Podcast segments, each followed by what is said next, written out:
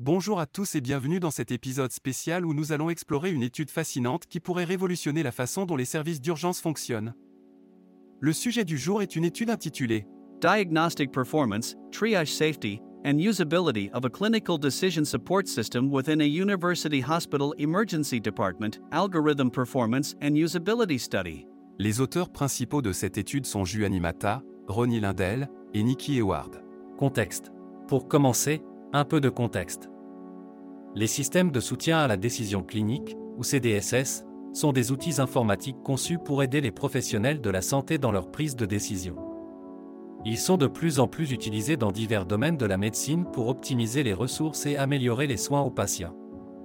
Mais qu'en est-il de leur utilisation dans un environnement aussi intense et imprévisible que celui d'un service des urgences?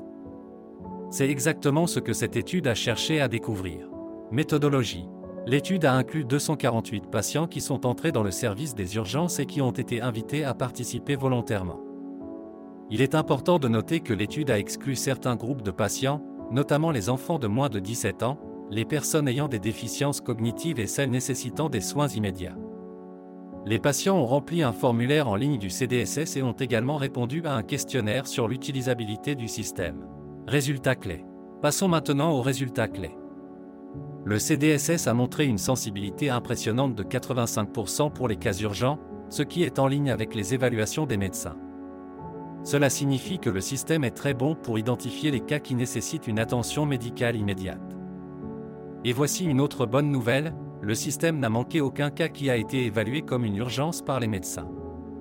Cela parle en faveur de la sécurité du système, un aspect crucial dans un environnement où chaque seconde compte. Point à améliorer. Cependant, tout n'est pas rose. Le système a montré une sensibilité beaucoup plus faible de 19% pour les cas non urgents. Cela soulève des questions sur sa capacité à trier efficacement les patients et à allouer les ressources de manière appropriée. De plus, la précision du diagnostic différentiel était de 45,5%, ce qui suggère que le système a encore du chemin à parcourir pour être pleinement fiable. Utilisabilité. En ce qui concerne l'utilisabilité, le système a été bien accueilli par les utilisateurs, avec un score de 78,2 sur l'échelle de convivialité du système. Cela indique que non seulement le système est efficace, mais il est également convivial, ce qui est essentiel pour son adoption dans un environnement clinique réel. Conclusion et perspective.